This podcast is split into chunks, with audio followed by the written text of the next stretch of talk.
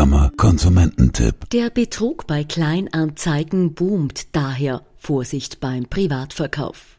Mein Name ist Dominik Sohm und wir nehmen das Thema Kleinanzeigenbetrug heute anhand von Beispielen unter die Lupe.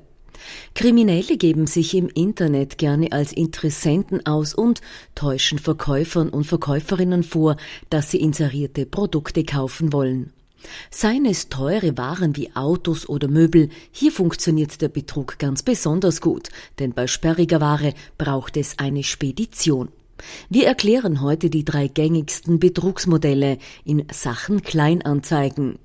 Arbeiterkammer Konsumentenberaterin Magister Judith Kastlunger kennt Modell Nummer eins, der Speditionsversicherungsgebührbetrug. Sie stellen als Verkäufer eine Ware auf die Plattform und erhalten von einem Interessenten, einem potenziellen Käufer, die Information, dass er den Kauf gerne über ein Speditionsunternehmen, beispielsweise DHL, abwickeln möchte. Dazu erhalten Sie auch direkt ein allerdings gefälschtes E-Mail von eben jenen Speditionsunternehmen mit dem Hinweis, der Käufer, der in diesem Fall der Betrüger ist, habe bereits den Betrag sowie zusätzlich eine Versicherungsgebühr beim Speditionsunternehmen hinterlegt. Dies solle einer Sicherheit sowohl für den Käufer als auch für Sie als Verkäufer dienen. Aus diesem Grunde werden Sie ebenfalls aufgefordert, eine Versicherungsgebühr über eine gefälschte Website zu bezahlen.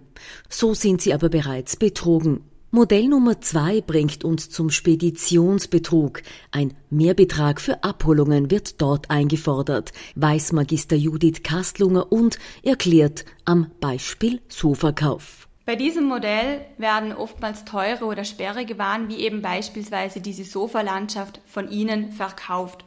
Der potenzielle Käufer meldet sich, gibt an, er befinde sich derzeit im Ausland und er würde deshalb ein Speditionsunternehmen beauftragen, die Waren bei Ihnen abzuholen. Gleichzeitig übermittelt der potenzielle Käufer Ihnen eine Überweisungsbestätigung, aus welcher ersichtlich ist, dass der Gesamtbetrag zusätzlich einer Gebühr oder Mehrkosten für die Abholung durch das Speditionsunternehmen an Sie überwiesen wurde. Achtung, diese Überweisungsbestätigung ist gefälscht. In weiterer Folge fordert der potenzielle Käufer Sie auf, über einen entsprechenden Link diese Mehrkosten direkt an das Speditionsunternehmen zu überweisen. Achtung, auch diese Seiten sind gefälscht. Hier werden Logos von gängigen Speditionsunternehmen verwendet, um die Websites relativ realitätsnah darzustellen. Wenn Sie diese Überweisung dann vornehmen, dann ist das Geld verloren. Die Überweisungsbestätigung wurde in diesem Fall gefälscht und wenn der Konsument das Geld überweist,